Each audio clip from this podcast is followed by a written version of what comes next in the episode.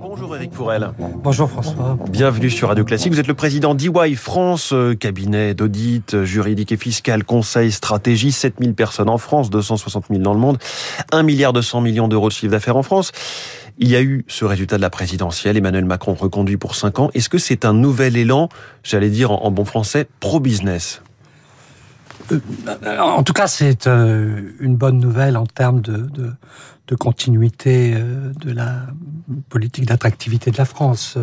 Je crois que les, investisseurs internationaux euh, euh, faisait au fond le pari de cette réélection euh, très généralement. Il y, avait... Il y avait une petite estimation du risque euh, Le Pen, risque politique estimé par les marchés, puis finalement ça s'est calmé ensuite. Oui, voilà. Donc il y avait au fond malgré tout un, un suspense assez relatif par hmm. rapport à cette réélection et notamment euh, dès lors qu'il y avait ce, ce, je dirais, ce bloc qui s'est réaffirmé après le premier tour contre Marine Le Pen. Mais pour ce qui est effectivement de la politique d'attractivité de la France et de l'opinion des investisseurs internationaux. Bon, sans parti pris, c'est une bonne nouvelle parce que ça va permettre d'inscrire euh, cette politique dans la continuité, la stabilité. on sait qu'en la matière, rien n'est pire que les mauvaises surprises pour mmh. les investisseurs. Et il y avait aussi en particulier euh, cette incertitude autour euh, de la politique européenne de la France qui aurait été issue de, de, de, de l'élection de Marine Le Pen et qui est donc aujourd'hui écartée. Et donc en, en, termes, je dirais, d'attractivité vis-à-vis des investisseurs, c'est évidemment une bonne hmm. nouvelle. Il y a notamment le sujet fiscal, puisque ça fait 20 ans que tous les 5 ans on change de président, avec à chaque fois il est élu avec son programme et il y a cette instabilité fiscale qui est dénoncée et qui fait partie de ces craintes qui peuvent euh, émerger autour de la France à l'étranger. Cette fois-ci, a priori, Emmanuel Macron ne va pas faire table rase de son propre bilan. Exactement, exactement. Et donc le, le, le dernier quinquennat avait déjà marqué euh, une impulsion euh, et une inflexion euh, très forte dans le sens d'une stabilisation et même d'une normalisation de la pression fiscale par rapport à, à, nos grands homologues étrangers, puisque avec un taux d'imposition sur les sociétés qui sera à 25% à partir de, de, cette année, la France revient en mmh. fait dans la grande course vis-à-vis d'une moyenne qui est aujourd'hui dans le CDE à 22%. On était à 33 sur la France. Hein, voilà, à l'origine. Donc il y a quand même eu euh, une, courbe et, une inflexion très nette. Euh, il y a eu aussi évidemment la baisse des impôts de production, 10 euh, milliards sur les deux dernières années. donc je dirais tout un, ensemble de gages qui ont été donnés pour abaisser la pression fiscale sur les entreprises, qui a été extrêmement constitutive mmh. d'une meilleure attractivité. Maintenant, en la matière, ce qu'il faut quand même préciser, c'est que on a au fond euh, gommé une partie de, du handicap qui était le nôtre. On n'a pas pour autant créé euh, un élément d'attractivité positive supplémentaire vis-à-vis des autres pays. On est revenu. Donc ça veut dire qu'il faut aller plus loin. On était, euh, on avait un petit handicap et là maintenant on est revenu dans la moyenne. Il faut aller plus loin pour euh, voilà, donc accélérer. C'est, et c'est effectivement ce à quoi peut inviter ce, ce nouveau septennat. Donc nouvelle baisse des impôts. Pardon. nouvelle baisse des impôts, notamment impôts de production à attendre et, et que enfin, sur laquelle table les investisseurs étrangers. Exactement, exactement, puisque dans le cadre du, du, du, du, projet, du programme, a été annoncé la continuité de la baisse des, des impôts de production. Euh, il peut y avoir une question néanmoins sur euh, le fait de savoir si c'est vraiment le, le, le, bon choix en termes d'attractivité, parce qu'il peut y avoir le choix alternatif euh, de la baisse des charges sociales.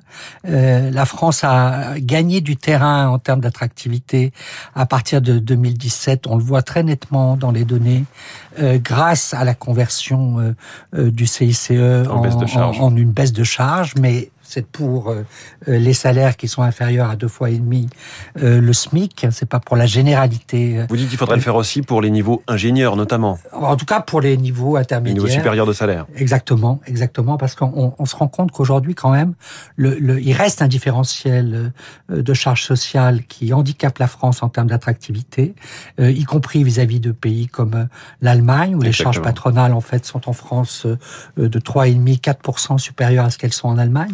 Et puis plus généralement, euh, avec la CSG, la CRDS, le mmh. poids des dépenses sociales euh, pèse beaucoup sur le facteur travail euh, en France et donc un, un, surcoût en termes de compétitivité de la France. Et, et, et, le phénomène auquel on assiste actuellement, c'est que on, on a en fait du fait de la digitalisation, du fait du télétravail qui a été accentué dans le cadre de, de, de la crise Covid, on a un risque assez significatif de délocalisation en fait des emplois en col blanc, comme vous, François. Et vous Et moi aussi. Vous avez même une cravate. exactement.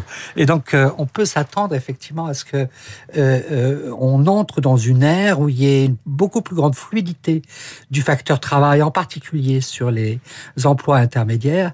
et donc, il faut faire hmm. attention à ce que l'attractivité travail, l'attractivité coût du travail ne, ne, se retourne pas contre la France euh, euh, dans les années qui viennent. Est-ce que là-dessus, l'un des enjeux clés, qui va être aussi l'un des chantiers du quinquennat, ne vient pas de tout le système éducatif et même plus largement des compétences au sens très large? Il y a ces plans de formation lancés, l'apprentissage, on a mis le paquet sur le précédent, sur le quinquennat qui s'achève. Là aussi, c'est un enjeu pour Emmanuel Macron tout de suite. Oui, oui, je crois, effectivement.